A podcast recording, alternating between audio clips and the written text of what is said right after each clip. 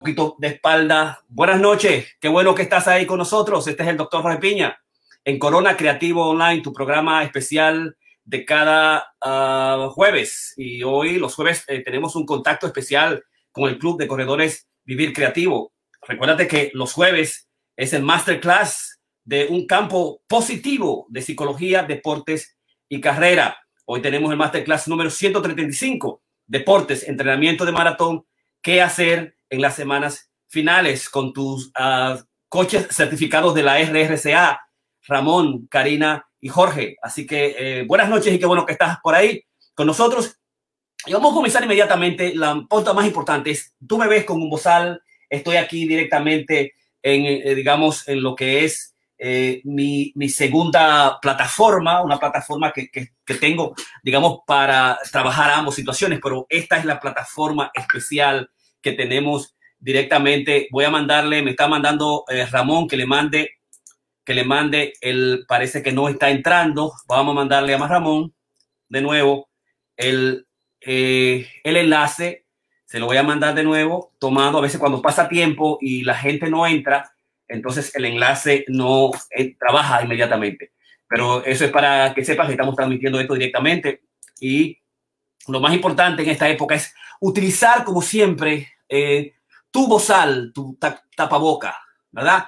Que es importante para todos nosotros en esta época. tomar cuatro o cinco, eh, digamos, medidas clínicas médicas probadas, que son, digamos, lávate las manos con antisépticos, con jabón. Importante cuando vengas de fuera. Si, si vas a estar afuera, mantente a, a seis pies de distancia de la gente, de los grupos. No vaya a lugares encerrados eh, bares, restaurantes. Eh, debes evitar las fiestas, los cumpleaños en esta época de Navidad. Lamentablemente tiene que ser así. Están aumentando, están duplicando las muertes por día, mil y pico de muertes por día en los Estados Unidos. Todavía tenemos unos 8 millones de infectados y 222 mil más o menos en esta época que está subiendo. Así que importante eso, por eso nosotros comenzamos con esta dimensión, ¿no? Lavarse las manos, ponerse gozar siempre que salgas afuera, para el restaurante, para la casa, para el supermercado, para cualquier situación lo estamos haciendo. Los, los, los, la gente de Nueva York lo está haciendo con una extraordinaria rapidez. Así que eso es, digamos, importantísimo, ¿no? De nuevo, estamos nosotros en el MIN, el Movimiento Internacional de la Metapoesía cumple unos 30 años, ¿no? Y además también eh, el, el, metapoeta, el, ahí está Ramón Blandino. Ramón Blandino también está de cumpleaños hoy. Así que feliz cumpleaños a Ramón Blandino. Lo hemos estado celebrando completamente. Octubre es un mes pesado, es un mes que tiene, cumple la metapoesía, cumple eh, Karina Rieke, cumple el doctor Piña, cumple Ramón, cumple su hermana, la hermana de, de Karina, cumple Camila. O sea, estamos llenos de celebraciones y de fiestas. Así que bueno que estás con nosotros y ya Ramón está ahí con nosotros. ¿Cómo estás? ¿Cómo te sientes hoy en Corona Creativo, este Masterclass 135, Deportes entrenamiento de maratón, ¿qué hacer en las semanas finales? Ramón. Sí, muy bien, gracias. Eh, sí, gracias por, por todas esas eh, felicitaciones y a todos aquellos también que, que me mandaron eh, por los diferentes medios. estoy de cumpleaños, como dicen muchísimos otros cumpleaños, está el de mi esposa Ida, de mi hija Solange, está tú, Camila, Karina, la metapoesía, tenemos para rato. Aquí estamos esta es una, una semana de celebración. Exactamente. Así que bueno que están ahí con nosotros. Ya hablamos de las, eh, la importancia que es seguir el bozal. Eh, Ramón está de cumpleaños. Y nosotros ya en, la, en lo que es los domingos, los entrenamientos del Club de Corredores Vivir Creativo, hicimos la semana pasada una ocho millas.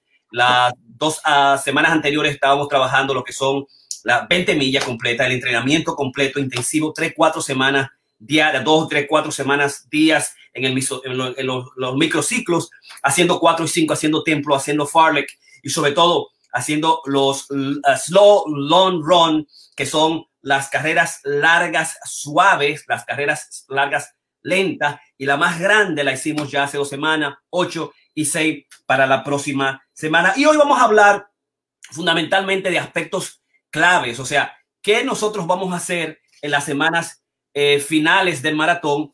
Y uh, en, en, esta ocasión lo que vamos a hacer es que vamos a traerle unos 10 puntos claves básicos del, del Lord of Running, del libro básico de la Biblia, de, la, de lo que es el maratón. que lo trae el doctor uh, Tim Noakes. Y vamos a trabajar esos puntos de las cuatro, qué hacer las cuatro, eh, de las cuatro a la una semana en términos del entrenamiento del maratón. Y lo vamos a hacer coordinado estas diez, estos 10 puntos. Yo voy a trabajar el primero, Karina el segundo, Ramón el tercero, y así vamos a ir hasta terminar, digamos, los, uh, los 10 puntos de esta manera que tú tengas un conocimiento de qué se hace fundamentalmente para el ciclista, para el ironmanista, para el atleta, para el corredor, para el nadador, para cualquier atleta. Estas técnicas de que hacen las cuatro últimas semanas son técnicas absolutamente, digamos, probadas. Así que vamos inmediatamente a comenzar y vamos a presentar eh, algunos, eh, eh, la presentación oficial que yo generalmente dejo, pero que es la presentación eh, mía. Así que ahí la tienen todos y luego vamos a, a inmediatamente presentar mi trabajo.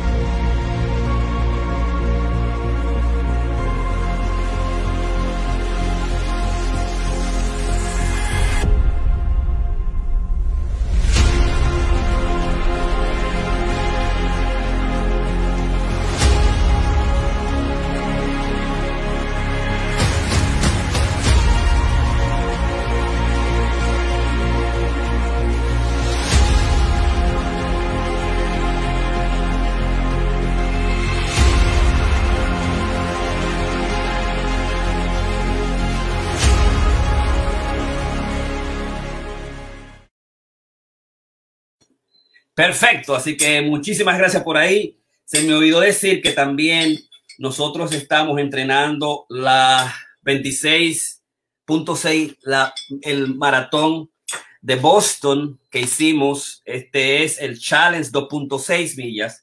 También nos, nos, llegó la medalla de Berlín en la 26.2 millas, ¿verdad? Y también nos llegó la medalla, otra tercera medalla que es la medalla. Esta medalla es la medalla de la Avon uh, Run Club, es la medalla número 26. Esta es la medalla del Autumn Challenge, que es lo que se llama el, el reto, el challenge de otoño. Todavía nos faltan terminar Tokio y nos falta también terminar eh, que nos traigan las medallas de London y las medallas también de Chicago. Así que ya sabes y vamos inmediatamente a comenzar nuestra presentación, nuestro masterclass número 135 en términos qué hacer en las últimas eh, cuatro semanas precisamente de un maratón y realmente en eso es lo que estamos nosotros ahora. Nosotros estamos eh, hoy es el día, digamos, 22, jueves 22 de octubre. La carrera va a ser el domingo primero de noviembre. La vamos a correr en, en tres packs con diferentes tipos de velocidades. Eh, tanto uh, Alex, Karina, Michelle, Cándida, eh, vamos a correr como Rafa, vamos a correr el maratón completo desde las 7:45 hasta, digamos, las 6, las 2, las 2 de la tarde, que va a ser el límite que vamos a tener nosotros. Eh, la mayoría de los, de, los, de los corredores claves van a correr, digamos, eh, eh, el maratón ese día. Y es importante porque no importa que nos enfermemos o no, nosotros tenemos que correr ese día el maratón. También Ramón y Aida van a correr, y junto con Teodosia, van a correr un medio maratón. O sea que ellos van a ir, nosotros vamos a ir maratón entero hacia la ruta eh, y maratón de vuelta, medio maratón de vuelta para atrás hacia la ruta que estemos, tenemos establecida que nosotros vamos a ubicar mientras yo vaya haciendo las presentaciones porque te habla también de cómo conocer la ruta. También nosotros vamos a hacer otros eh, a las 11, los, uh, los que se han estado entrenando para correr 5K, eh, están haciendo ahora eh, de long run, en, carreras largas, están haciendo cinco eh, millas, ¿no? Y esas cinco millas también las van a repetir porque el, el día primero de noviembre a las 11 vamos a tener una carrera con todos los atletas. Y vamos a dar, ya, ya nosotros buscamos las medallas, las medallas para los tres primeros, para los primeros lugares, hombre y mujer del maratón, los lugares del medio maratón y también las carreras de los 5K de ese día para estimular a toda la familia, a todo el grupo, con, utilizando el distanciamiento social adecuado, porque lo vamos a hacer en, los, en, el, en lo que es en el Parque Vancouver, en el en, a, Campo Travieso, en los senderos, desde, desde lo que es el sendero de, de, de Putnam, que está nuevo, que está renovado, continuando hacia el Parque Tibet, pasando adentro en el lago del Parque Tibet, siguiendo hacia el sendero sur del, del crossway o del, del, del, camino de la carretera hacia, le llaman el sur, pero es hacia el norte, hacia la casa de Cándida y que es una casa nuestra,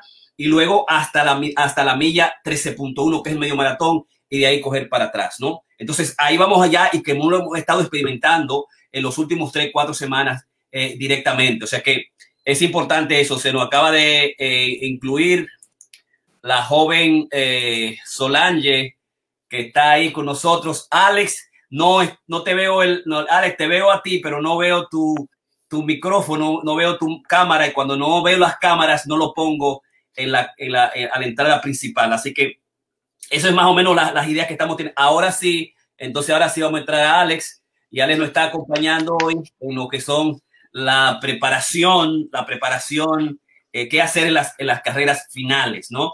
Eh, eso por un lado. Entonces, esa es más o menos la idea general. Entonces, ya nosotros pasamos cuatro aproximadamente, unas cuatro semanas completas, unas cuatro semanas completas. Nosotros no la, la, la, nos la dedicamos entera a, un entrenamiento fuerte, ¿no? Un entrenamiento pesado, un entrenamiento eh, que Karina utilizó el entrenamiento mediano, yo el, el, el, el más bajo, eh, utilizando tres a cuatro semanas durante el, uh, desde junio, julio, agosto, septiembre, noviembre hasta la actualidad eh, y haciendo las carreras largas, sobre todo esas carreras largas que llegamos hasta la, hasta la, hasta la milla, digamos, número, eh, número 20, que, es, que fue la más, la más difícil de todas, ¿no?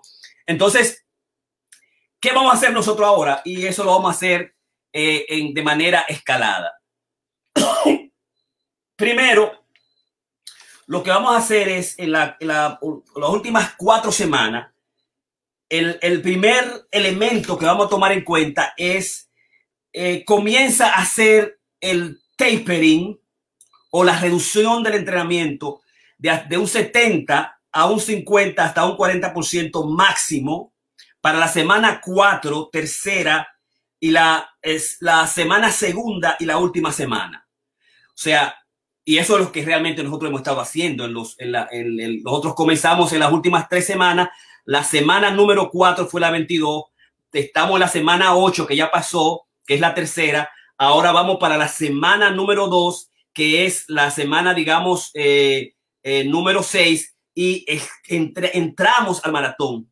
Pero también hemos estado reduciendo también la, la velocidad y la cantidad de las carreras durante esta semana a pesar de que todavía tenemos que completar el maratón de Tokio. Y nosotros estamos creo que a un 35, un 40% de eso. Pero lo vamos a hacer bien suave. Yo he estado, por ejemplo, caminando y cuando camino aumento, le he aumentado dos millas caminando. Entonces eso me va a aumentar un 4 o 5%, lo cual me falta un medio maratón. Y con las seis millas del domingo, que es que el, maratón de Tokio lo, la, coge, entonces ahí con esas seis millas y unas eh, cinco millas más que le meta, puedo terminar Tokio Tokio rápidamente sin meterle velocidad y tampoco eh, respetando la reducción. O sea, cuando hablamos de esa, de esa, de, ese primer elemento, es porque eh, ¿qué se hacía antes? Por ejemplo, eh, el, el, el, el, atleta tiene que descansar y cuántas uh, semanas o días tiene que descansar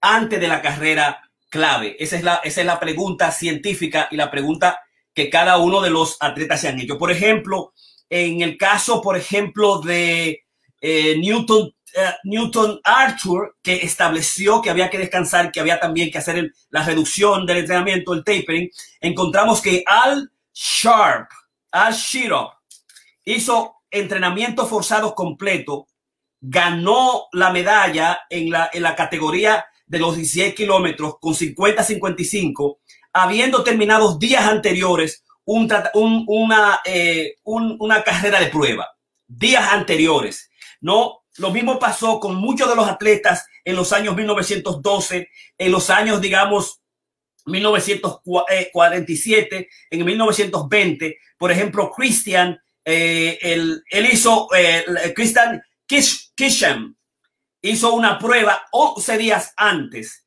y uh, hubo otro atleta que fue a correr un maratón completo y el, digamos, el, el, el coach le dijo cuando iba por la milla 20, Karina, siete millas, eh, eh, él, le dijo que cuando iba por la milla 20, que lo paró y lo sacó, digamos, y lo sacó de la carrera diciendo que tú no puedes, si te vas, si, si, y si estás a cuatro días de la, de, a cuatro días del, del maratón, de tu carrera oficial, de tu competencia, tú no puedes correr, digamos, eh, de nuevo, eh, hacer el, el, maratón completo. Lo mismo pasó con cuatro de los, de los eh, corredores que 11 días en 1920 de la, de la, de la competencia de Olimpíada del Maratón de los, en los Estados Unidos participó con cuatro atletas estos tipos, los cuatro, se fueron 11 días y corrieron el maratón completo. Lo terminaron a 2 eh, horas 46 eh, minutos 55 segundos. Y cuando fueron al maratón exactamente, lo que hicieron es que solamente Joseph Orgen lo corrió a 2.41. Carl Linder, 2.44 con 21 segundos, y Charles Mellor, 2.45 con 30, mientras que el último de los cuatro que corrieron no lo pudo terminar. ¿Verdad? 11 días antes. Es, es, así ha sido la regla. Es uh, Khalil y Frank Cotton, que en 1947 establecen a través de las prácticas de lo que es el, eh, el, el, nadar, que era importante poner a los atletas a descansar por lo menos tres semanas eh, antes de la competencia cuando, haya, cuando habían hecho carreras fuertes. Y esto demostró, por ejemplo, que ellos podían correr mejor y que aumentaban hasta tres eh, la capacidad de, de, ganar y lo hacían exactamente eh, mucho mejor. Eh, también fue, uh, digamos, a esto se le, se le denominó Carlil y Frank Cotton el fenómeno Satopec. El fenómeno Satopec que es bien conocido en lo que son el, el, el descansar, digamos, unas tres a cuatro semanas antes de la carrera, porque en el caso de Emil eh, Satopek en 1950, este europeo eh, tuvo un accidente por haber, eh, digamos, eh, eh, entrenado fuerte y tuvo que, digamos, estar descansando por unos 11 días.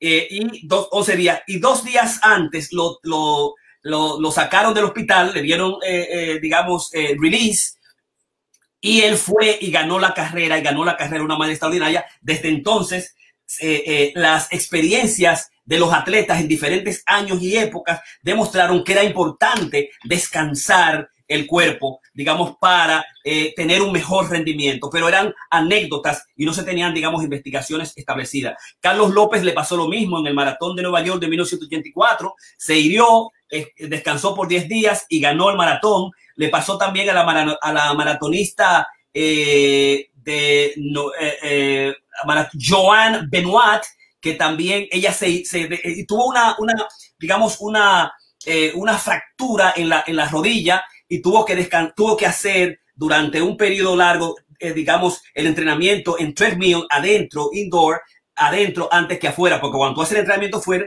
afuera es más fuerte. Y por ese, por ese descanso que hubo, digamos, eh, ella, ella eh, pudo también ganar la carrera.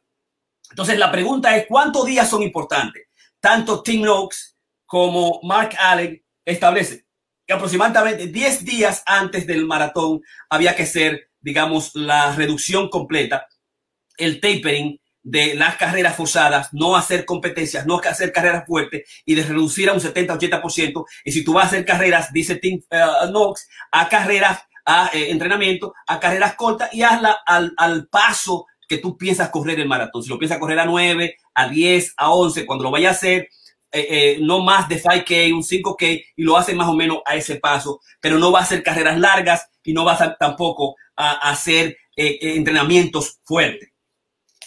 Eh, y eh, el, la ciencia después, en 1992, demostró la importancia ya con investigaciones, con estudios, en estudios que se hicieron por dos semanas eh, en ciclistas, que se hicieron en, en nadadores, eh, que se hicieron en diferentes tipos de carreras y demostraron la importancia que tiene. Se hizo en 1994, 1999 y el hecho de que se pueda reducirse el 70%, 50% y 75% el, el entrenamiento favorece un rendimiento hasta o a un 3%, lo cual es, eh, y por varios segundos, una cosa importante.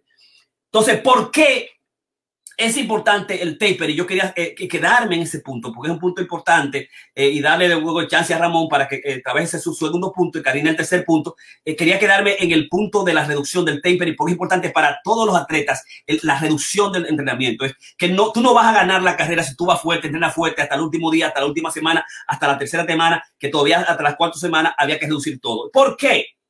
No se entiende bien el proceso, pero sí permite un descanso del cerebro lo que va a permitir además este descanso del cerebro va a permitir una reestructuración bioquímica de eh, neurológica y estructural del cuerpo a nivel cerebral. Eso eh, me parece que es, una, es un aspecto importante, una reestructuración de la biomecánica y de la estructura neuronal. Qué clave.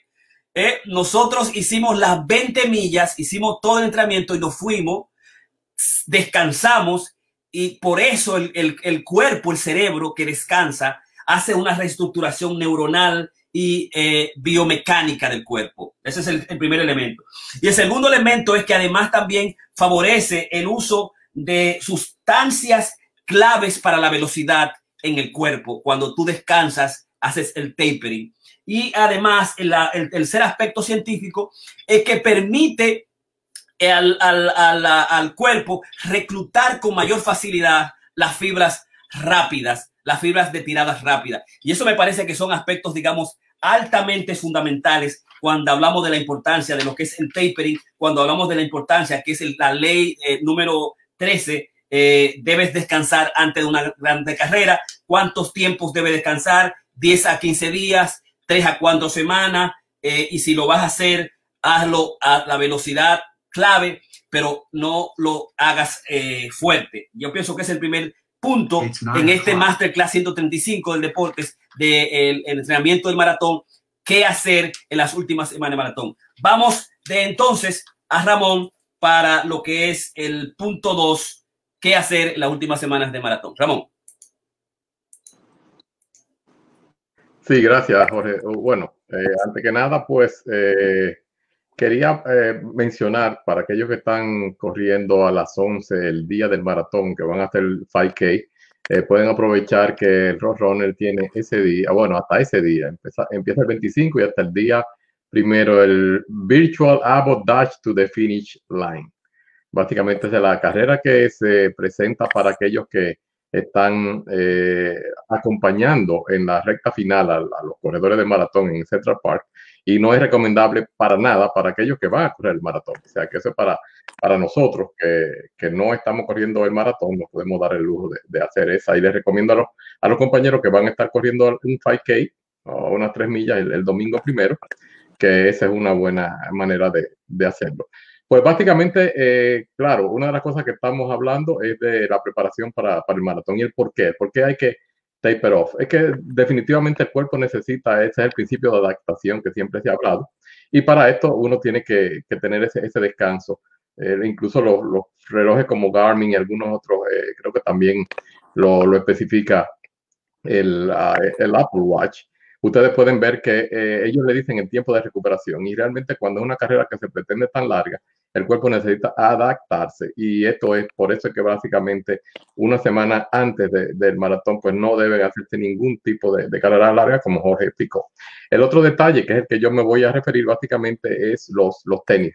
Los tenis de correr, eh, el que ya no tiene su, no, no lo has roto como dicen cuando me refiero a romperlo, es, es usarlo hasta que se adapten a sus pies pues ya no tiene sentido usar eso, esos tenis. Usen sus tenis viejos porque realmente eh, el pie también tiene que adaptarse y, el, y para adaptarse pues necesita eh, por lo menos dos o tres semanas usando esos tenis eh, en, en, unas dos o tres días a la semana, por lo menos para que el tenis se amolde, se amolde a sus pies. y claro, la, la, el, el, zapato tiene que ser cómodo, tiene que ser de una manera, digamos, un número, para mí un número más grande, Karina usa un número y medio más grande porque el, pie se, tiende a hinchar, en, sobre todo en, la, en las carreras largas. Eh, habíamos hablado de los, de los tipos de, de, tenis eh, que se deben usar en este, en este caso, debe ser el tenis más familiar que tú tengas. Y, claro, estamos, hay una serie de tenis que tienen adentro una, una mm, un, device o tienen un, una plantilla metálica de carbon fiber que tiene un, gran rebote, un gran impacto. Yo casi me mato con, con uno de esos en, el Bronx porque uno tiene que, yo no lo usé antes de la carrera más que una vez y no lo usé a la velocidad de, la carrera. O sea, tengan unos tenis que ustedes estén confortables con ellos y que lo hayan podido correr, digamos, a la velocidad que ustedes pretenden a, aplicar dentro de este maratón. O sea que este es el, caso de los, de los tenis. Uh, Karina, Karina, ¿cuál sería el consejo tuyo para esta época? No te escuché, Jorge. Eh, sí. Ok. ¿Me escuchas ahora? Sí. Tú sigues. ¿Cuál es el, tercer consejo? El, el número tres es cómo tú te aclimatas al clima, cómo tú te adaptas al clima que te va a tocar. Este, tú te puede, te puede tocar un clima caliente, como te puede tocar un clima frío. Y como nosotros estamos esperando para lo del maratón, te puede tocar un clima realmente perfecto. Este, nosotros, este, la idea de aclimatarse a, la temperatura que vaya a estar es muy, muy importante porque tú no puedes irte este, sobreprotegido este, y quizá va a estar eh, caliente. Entonces eso quiere decir que tú vas a sudar más, te vas a agotar muchísimo. De igual forma que si va a estar frío, tú te vas muy ligerito y después sufre mucho, mucho frío. Entonces, lo más importante es que tú sepas cómo vas a correr durante tu maratón, cuál va a ser la temperatura. En mi primer maratón a mí me dio hipotermia, este, porque llovió desde, desde principio hasta el final. Y yo me accidenté en la milla, me parece que fue en la milla 16. Eh, yo me accidenté, bueno, en la milla 15 realmente, yo me accidenté y después de ahí tuve casi siempre que ir, yo iba cogiendo. Entonces, eso quiere decir que yo pasé mucho, mucho, mucho frío y no había forma de yo protegerme del frío. Y yo estaba dispuesta a terminarlo aunque fueran gateando. Eh, y recuerdo que me dio hipotermia, me lo curaron rápido, gracias a Dios, este, pero pasé mucho, mucho, mucho frío. Entonces, la idea es tú saber si necesitas, yo por ejemplo, si la temperatura, la temperatura está bajo 40, ya yo sé que tengo que protegerme la garganta, tengo que protegerme los, los, los, las manos con guantes, aunque por momento yo me ponga bien caliente, me quite los guantes y lo guarde. Es decir, eso es algo que yo, que yo hago constantemente. Yo me quito los guantes y vuelvo y lo guardo. Me lo quito, me lo pongo. Este, porque me puede dar mucho frío, me lo pongo, se me calienta porque tengo los guantes, voy corriendo, so me lo quito otra vez y lo guardo tiendo a botar muchos guantes, pero a la misma vez este, me protejo, me, me, voy equipada, igual con los gorros. Yo trato de correr lo menos equipada posible en invierno, porque a mí lo que me hace daño, y a casi todos los corredores, es sudar y quedarte mojado. Eso es realmente lo que hace daño cuando uno corre. Entonces, la, el punto número tres es realmente aclimatar tu cuerpo, adaptar tu cuerpo a la temperatura que venga y saber cómo tu cuerpo va a reaccionar dependiendo de esa temperatura. Por ejemplo, mucho no nos gusta correr en invierno. Sin embargo, correr en invierno hace que tú seas un poquito más eficiente que correr en verano. ¿Por qué? Porque en invierno de alguna forma tú vas corriendo, el frío te van, eh, te, refrescan de alguna forma el calentón de los músculos y tú puedes correr mucho más, este, más eficiente. Entonces, cuando tú aprendes la truquita del, invierno, es mucho, mucho más fácil correr en invierno que en el verano, aunque mucha gente se sorprenda de eso. A mí me encanta correr en, en verano, lo disfruto muchísimo, yo hago todas las carreras de verano. Ahora, lo que yo he descubierto en el invierno es que a mí me fascina correr en invierno ahora porque noto que no me canso tanto, el calor, el sudor, eh, no, no, te, no te dan tanto en los músculos como en, eso. Así es que irte equipado si necesitas un gorro. So, yo siempre me llevo un gorro que de alguna forma yo lo pueda poner en mi, en mi, en mi bolsito, ¿no? En, en esto que guardo que puede estar guindando por ahí porque inmediatamente yo termine la carrera, yo realmente tengo que abrigarme. A mí me afecta muchísimo. Jorge, quiero aprovechar esta oportunidad porque veo ustedes con su medalla y quiero decir que esta es la de otoño. Hoy me llegaron dos nuevas. Me, quedé calladita porque vi que a Jorge no le llegaron sus medallas. Este, y a mí sí me llegaron mis medallas. ¿A ti no te llegó London, Jorge? Esta es Boston, que llegó. ¿Cómo? So, me llegó la de otoño, me llegó Boston Aquí tengo la de Alemania, mis 26 millas de Alemania. So, me voy a poner mis seis medallas que me han dejado.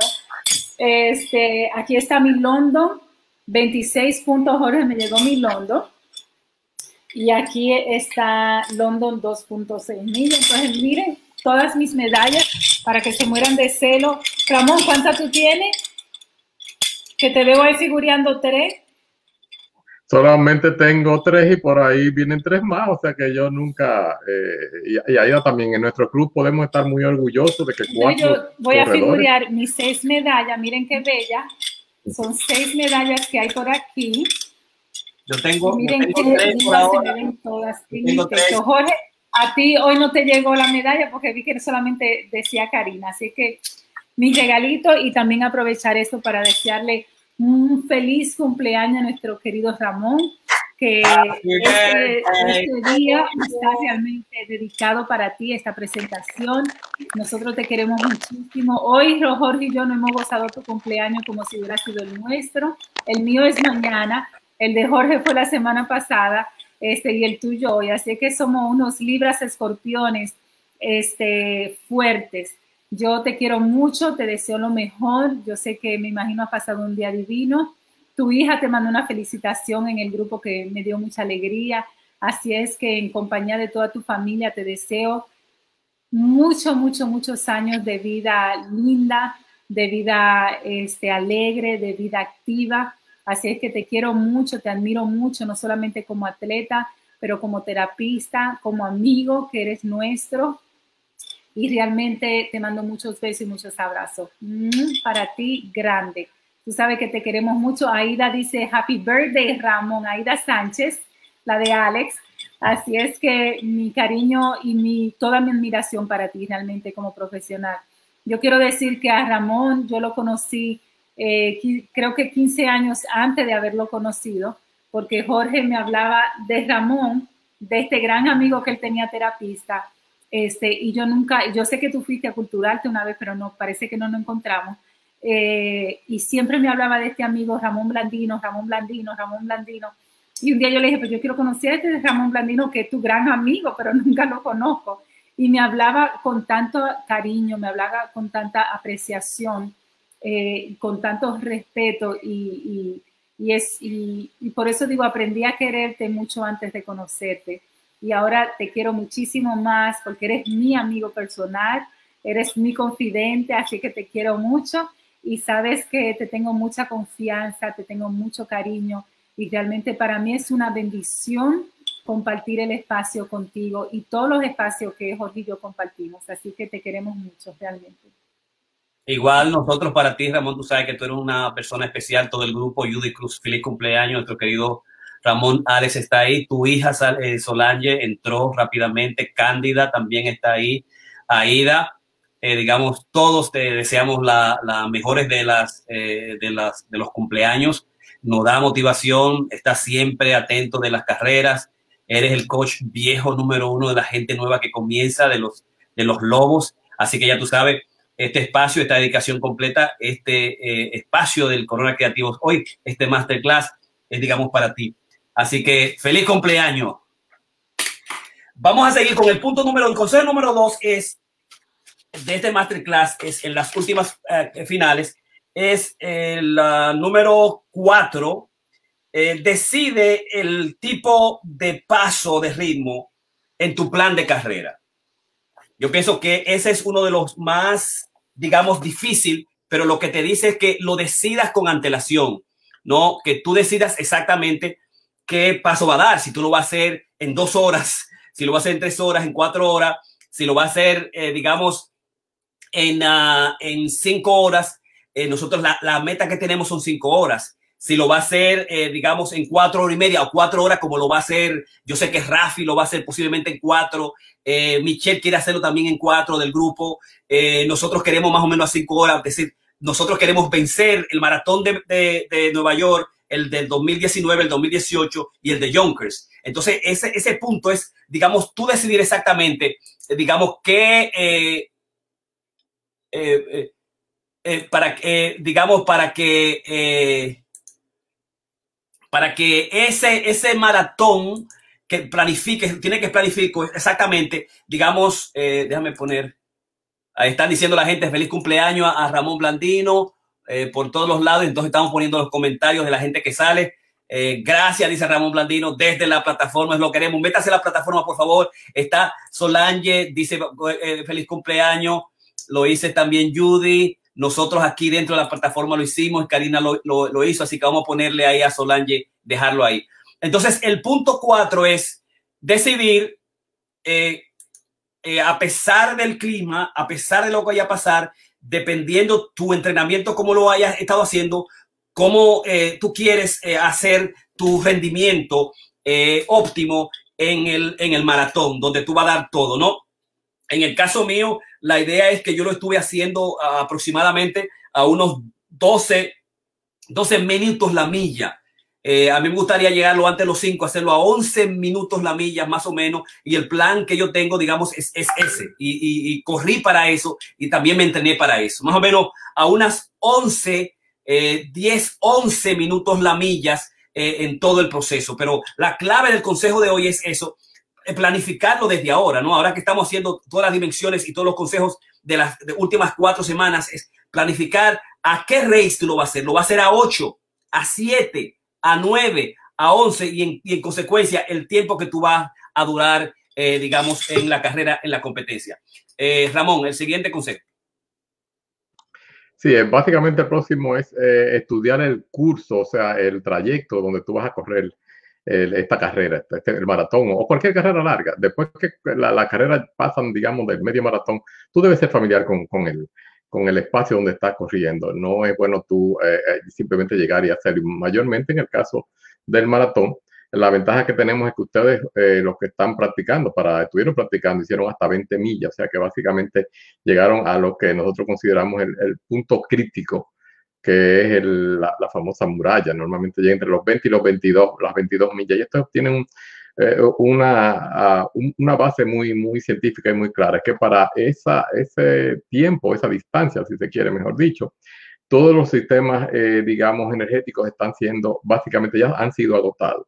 O sea que normalmente cuando ya tú estás eh, llegando a la, a la 20 millas, ya tú estás trabajando en un, a un nivel básicamente a, aeróbico, anaeróbico, tú no, no, estás usando ya, no tienes oxígeno, no tienes nada, estás corriendo in fumes, como dicen, con, con, lo, con los vapores. Entonces, ¿qué se, qué se sugiere? Lo que se, se, sugiere es que siempre tú visualices, tú planees para estas últimas seis millas, que tú te prepares mentalmente para la famosa pared y, y te prepares mentalmente para, para saltarla, simplemente así, así de, de sencillo. Por ejemplo, eh, en mi caso con, con el maratón, eh, la pared me llegó y, y, yo simplemente ya no, las últimas seis millas o, o los últimos 10 kilómetros, como, como dicen, a la milla 20, a otras personas llegan un poquito más adelante, dependiendo de tu preparación. Ya de ahí en adelante, ya yo no estaba corriendo ni, ni por la parte física, ni, ni, ni siquiera por, por la parte técnica, yo simplemente fue la, la, mental. O sea, yo nada más me veía cruzando esa meta y con, colgándome la medalla. En, otras, en otros casos, por ejemplo, cuando estoy corriendo medio maratones o, o las 18 millas eh, eh, que se hacen como último entrenamiento en New York Runner para el previo al maratón. Todo lo que yo visualizaba, digamos, en la milla 10 cuando estaba haciendo el medio maratón o en la 15 cuando estaba haciendo 18 millas, era eh, la manzana o el bagel o lo que fuera que me iban a dar al final. Y yo veía ese bagel llamando, me decía bagel, bagel, bagel, bagel. Y entonces, pues, mentalmente yo decía, ahí, para allá que voy, eh, you got this, la gente te dice. O sea que prepárate mentalmente para saltar la medalla, eh, digo, la medalla, la muralla, para que esta medalla te llegue con, con, con ánimo y fe. Jorge. entonces a Karina Rieke, que le corresponde el siguiente consejo, el consejo número 6. Vamos a darle sonido a la poeta atleta. Ah, ok, ahí. Sí, el consejo, el consejo número 6 es con relación a, Ramón decía, este, visualiza, ¿no? Eh, terminar. Eh, el consejo mío realmente es visualiza eh, el terreno que vas a correr. Yo comencé ya mi visualización desde hace una semana, donde yo tengo visualizado dónde voy a estar en la milla 4, tengo visualizado la milla 6, que es enfrente de la casa de Cándida, tengo visualizado la milla donde voy a doblar, la milla 13, donde we make the turn. Eh, tengo visualizado la milla 20, que va a ser también en la casa, casa frente de la casa de Cándida. Este, tengo visualizado la milla 24, sé exactamente dónde está la milla 24 y tengo visualizado mis últimas dos millas. Este, y esa es la idea. Tú tienes que tener la capacidad de mentalmente hacer un recorrido de lo que es tu carrera. Y no solamente eso, yo, hago, yo me voy un poquito más. Yo hago un recorrido de lo que son, este, de cómo yo me voy a sentir en cada milla. Y yo lo visualizo con felicidad, lo visualizo con entusiasmo. Como ya yo sé correr con Jorge, tengo que visualizarlo bien callada, porque yo me emociono y yo quiero ir dándome yo misma ánimo, como dale, tú puedes, y esto y lo otro, y yo sé que no puedo hacer eso, eh, que tengo que ir sumamente tranquila, callada, porque él entra en un Zoom, que una zona que, que no puedo entrar para su concentración, que es lo, lo más efectivo, entonces yo tengo que mantener la mía y mantener de alguna forma, mantenerme entretenida. Porque yo siempre digo que si yo puedo hablar, puedo juguetear, puedo entretenerme, se me hace mucho más fácil. Entonces, la idea es tú visualizar cada milla y el territorio que vas a recorrer en las millas. Jorge, quiero hacer una petición, si puedo. Sí. Quiero ver si podemos ponerle el video de Ramón, ya que es su cumpleaños, entonces a ver si podemos rapidito eh, ahora antes de pasar, como ya estamos en la mitad de la recta de estas recomendaciones, ver si podemos pasar el video de Ramón Blandino en honor a su cumpleaños.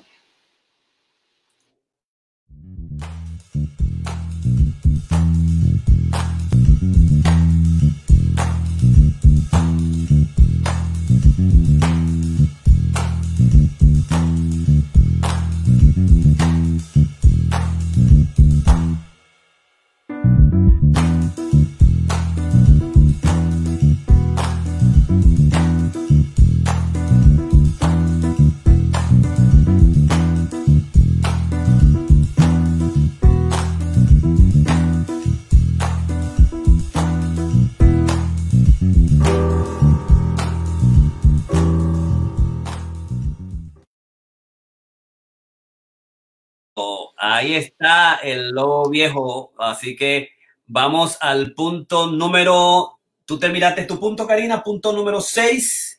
Vamos a entrar entonces a Ramón que presente el punto número 7. Ah, Le corresponde a Ramón. No, pues el punto 7. Hay que memorizar los detalles. El, es, tuyo, pero sí.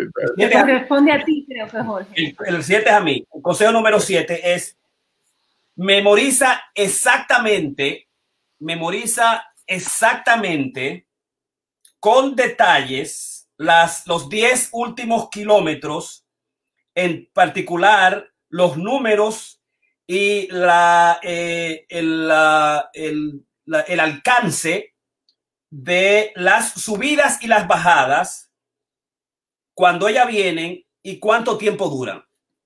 Es decir, los últimos 10 kilómetros, que son 6.2 millas, específicamente las subidas y las bajadas, cuánto duran y cuál es el estrecho, ¿no?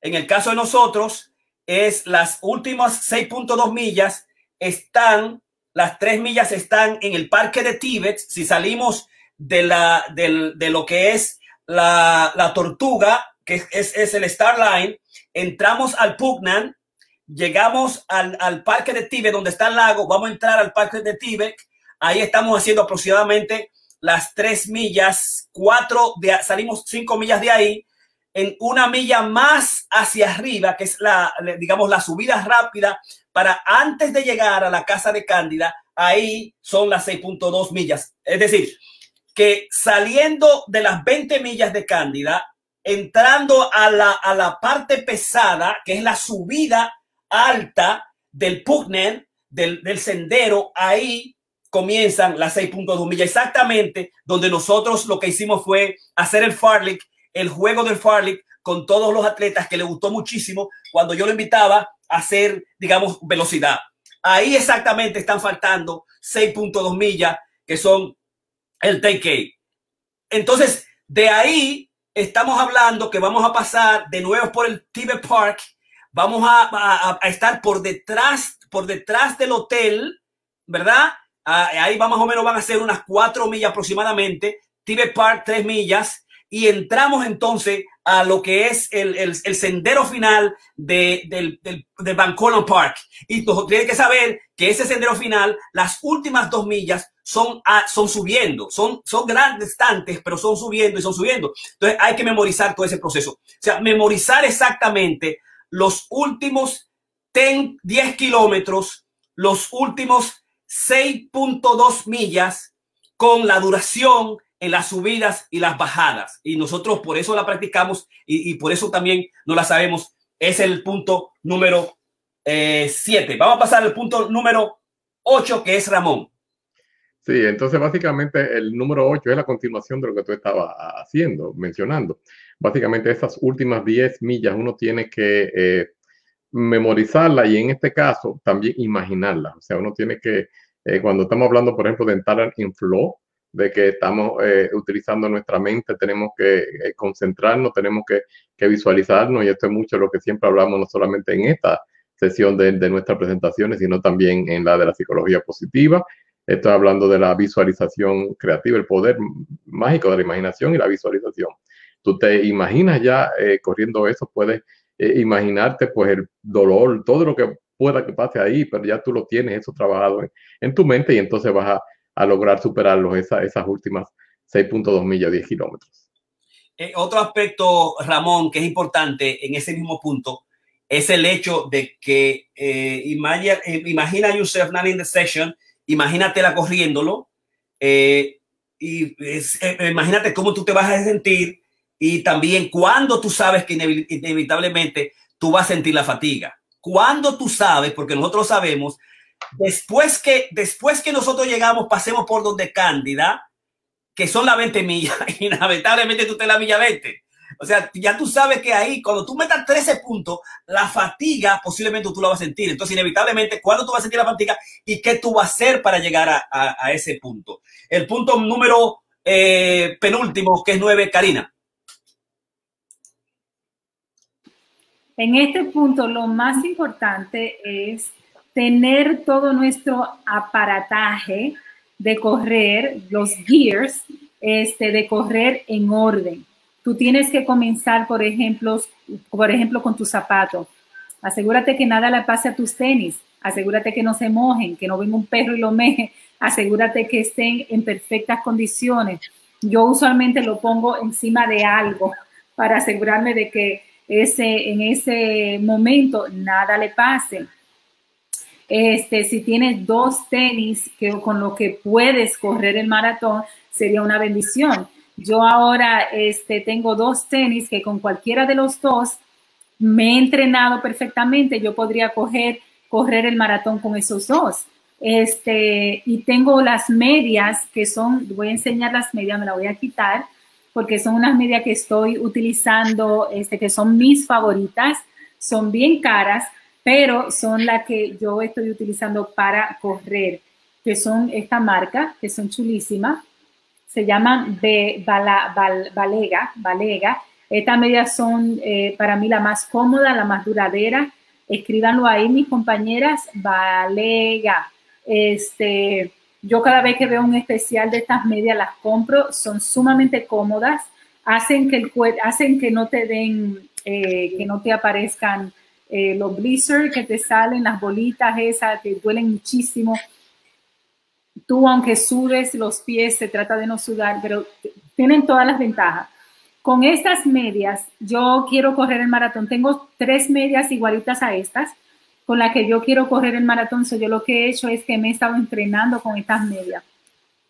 Yo no la uso nueva, so yo la entreno, la lavo, la entreno, la lavo para que se adapten a mis pies, para yo adaptarme a ella, para saber que van a estar bien cómodas. Este, y son las medias que yo utilizo eh, para correr. Las otras que me gustan muchísimo son las New Balance, la, la, que son, esa también la utilizo, me encantan para correr eh, y he corrido en los últimos maratones con esas medias de New Balance que son las que te llegan hasta las rodillas y te aprietan, que son de compres, compres, compres, compresión.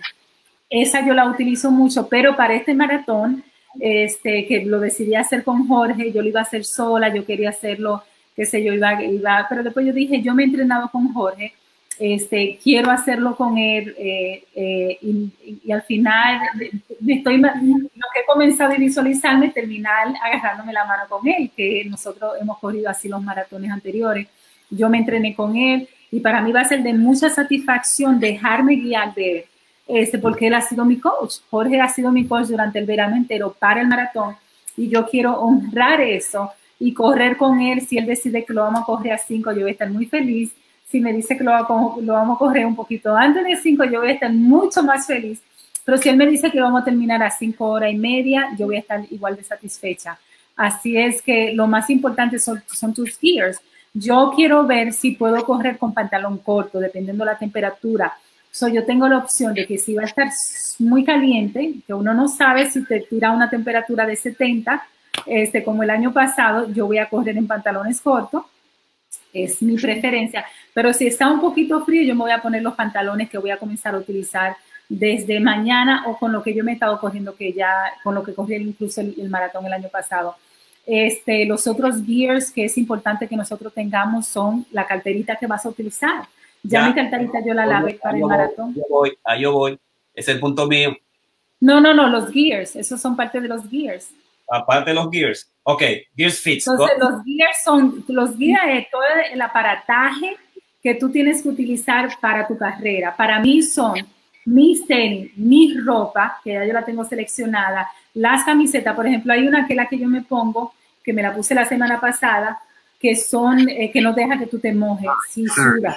Esa, son esa es la que yo quiero usar, esa fue la que yo utilicé en el Ragnar esa es con la que yo quiero correr el maratón porque me siento mucho, me siento sumamente cómoda. Es un material que incluso lo compré por recomendación de Ramón porque es una, y la encontré en especial, la compré como a 3 dólares y vale ciento y pico y no sé cómo la encontré tan barata hace ya un tiempo.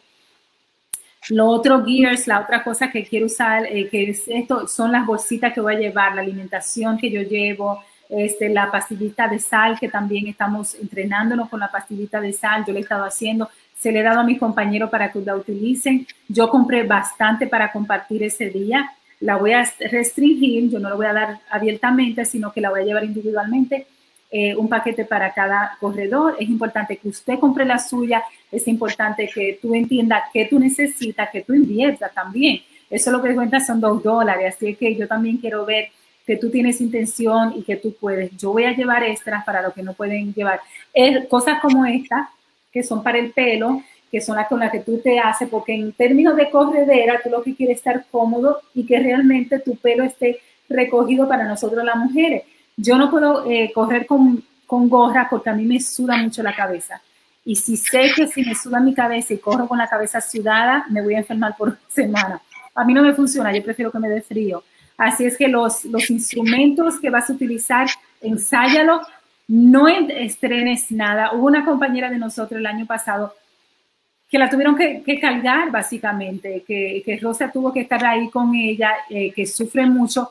Y cuando yo la miro, me dice, estoy entrenando media en, en, el maratón. Entonces yo digo, pero no, no wonders, te duelen todo, todos los, los huesos cada vez que tú corres, porque nosotros podemos ser a veces bien torpes. Entonces yo he aprendido a no ser torpe, no en el maratón, no cuando hay carrera, yo no hago, yo no entreno nada, yo no uso nada nuevo cuando hay una, nada nuevo.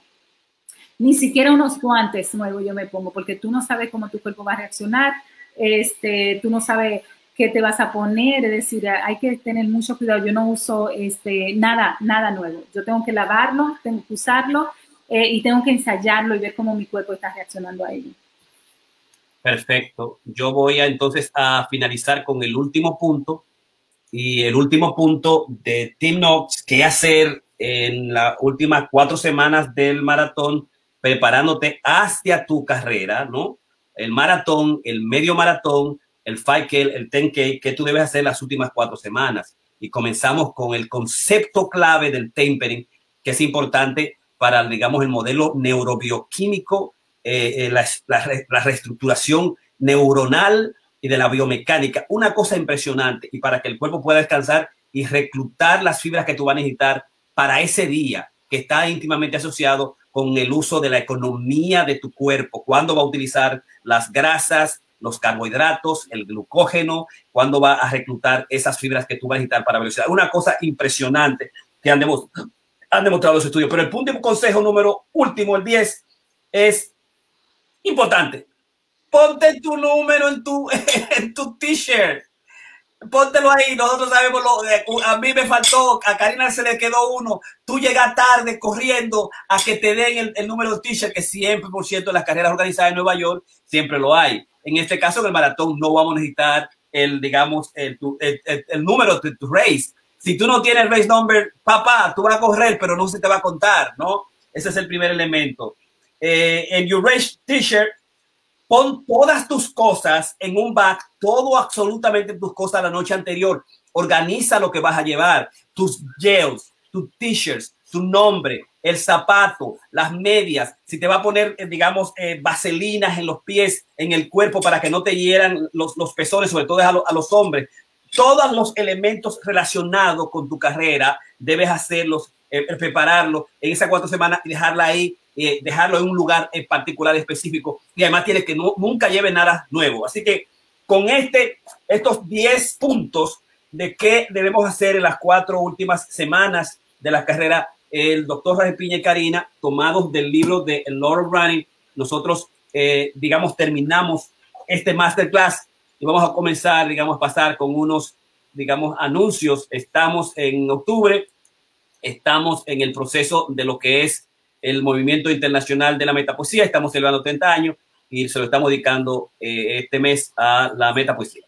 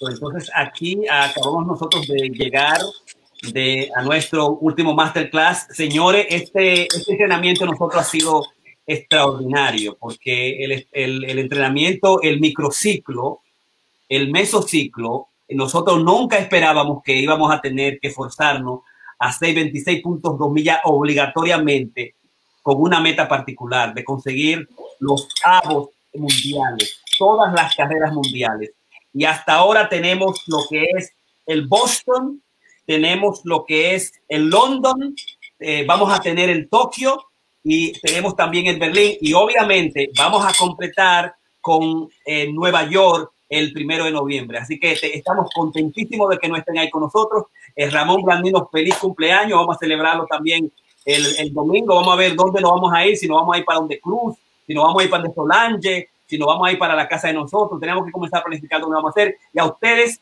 a los eh, atletas del Vivir Creativo, el domingo, tapering, 6 millas suave, con los atletas, todos los atletas, y 5 millas los que están comenzando ahora. Así que muchísimas gracias y buenas noches a todos por estar en nuestro Masterclass 135 Deporte, entrenamiento del maratón, qué hacer en las últimas semanas finales con doctor Reyes Viña, Ramón y Karina Riek.